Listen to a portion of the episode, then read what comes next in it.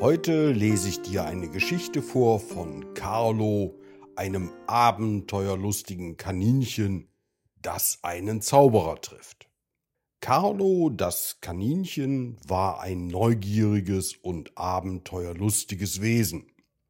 Er liebte es, die Felder und Wiesen rund um seinen Bau zu erkunden, durch das hohe Gras zu hüpfen und Schmetterlingen hinterher zu jagen.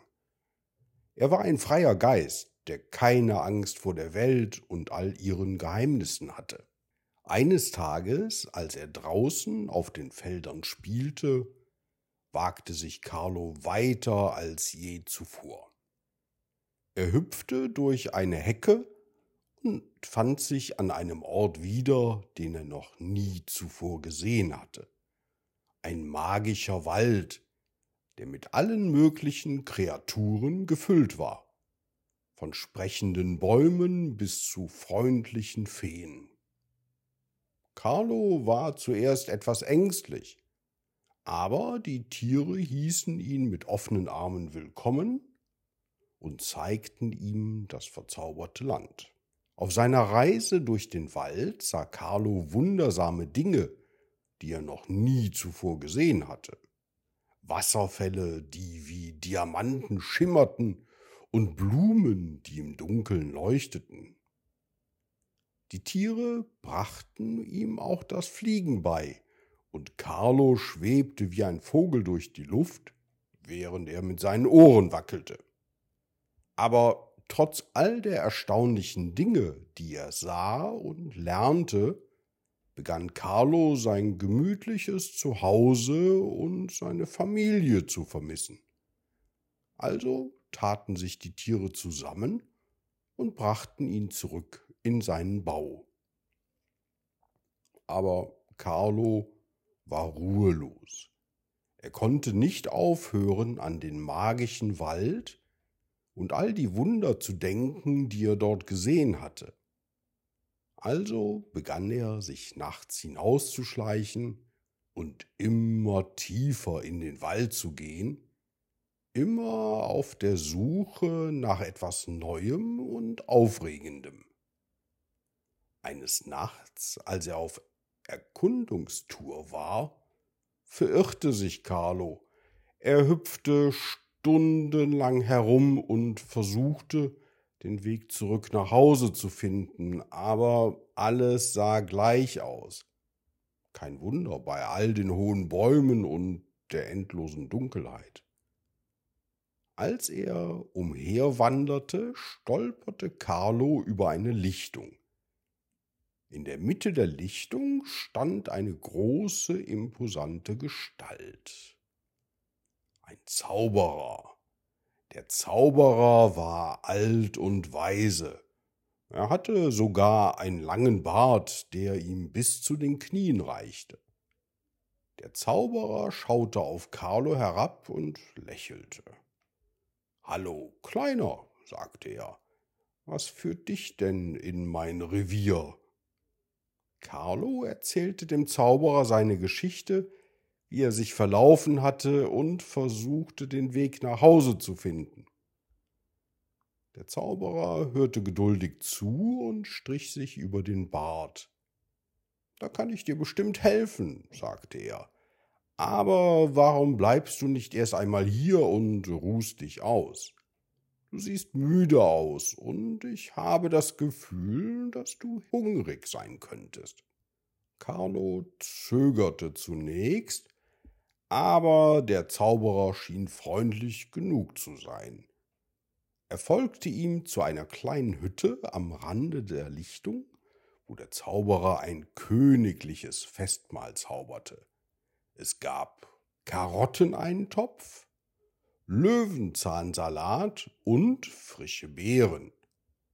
Carlo aß sich satt und fühlte sich warm und gemütlich in der Hütte des Zauberers. Der alte Mann erzählte ihm Geschichten über den Wald, über die Feen und die sprechenden Tiere und über die Magie, die alles durchfloss. Carlo war fasziniert. Solche Geschichten hatte er noch nie gehört, und er hoffte, dass der Zauberer immer und immer weiter erzählte.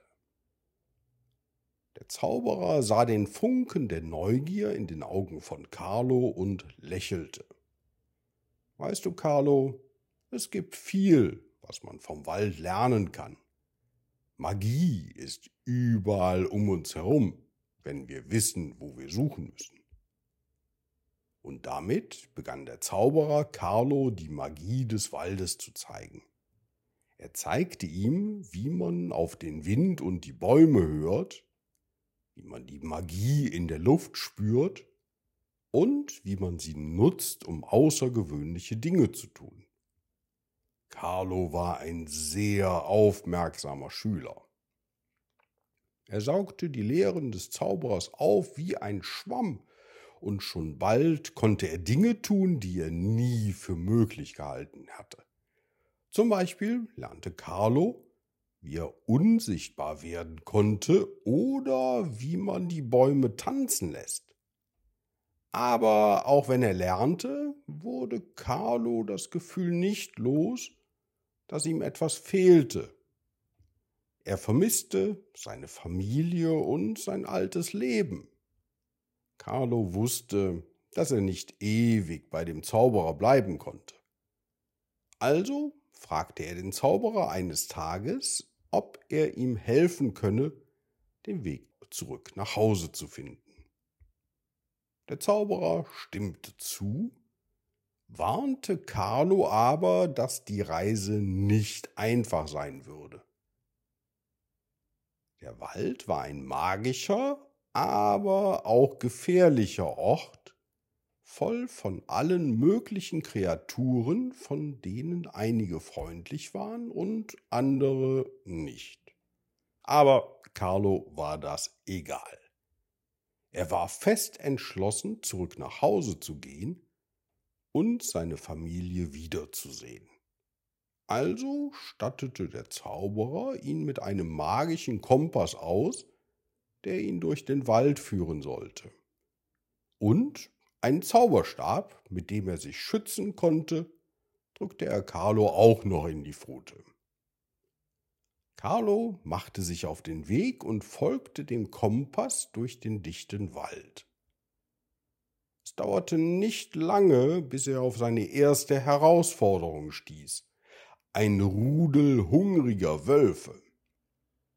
Aber Carlo war vorbereitet. Er schwenkte seinen Zauberstab und ein Lichtstrahl schoss heraus, der die Wölfe verscheuchte. Er setzte seine Reise fort und musste ein Hindernis nach dem anderen überwinden, von wütenden Bienen bis zu tückischen Sümpfen. Aber Carlo blieb hartnäckig. Er war mutig und einfallsreich und fand immer einen Weg, um die Hindernisse zu überwinden, denen er gegenüberstand. Manchmal durch seine Klugheit, und manchmal durch die Magie. Und dann, endlich, nach einer gefühlten Ewigkeit, sah Carlo in der Ferne die vertrauten Bäume vor seiner Heimathöhle. Er rannte auf sie zu und sein Herz klopfte schon ganz stark vor Aufregung. Als er sich seinem Bau näherte, sah Carlo, dass seine Familie auf ihn wartete. Sie waren überglücklich, ihn zu sehen und empfingen ihn mit offenen Armen. Auch Carlo war überglücklich. Er war durch einen magischen Wald gereist, hatte unglaubliche Dinge gelernt und erstaunliche Kreaturen getroffen, aber es gab wirklich keinen Ort, der so schön war wie sein Zuhause. Von diesem Tag an erkundete Carlo weiterhin die Welt um ihn herum, aber er erinnerte sich immer an die Lektionen, die er im Wald gelernt hatte. Er wusste, dass er von Magie umgeben war und dass alles möglich war, wenn er sich nur darauf konzentrierte. Und so lebte er glücklich bis an sein Lebensende.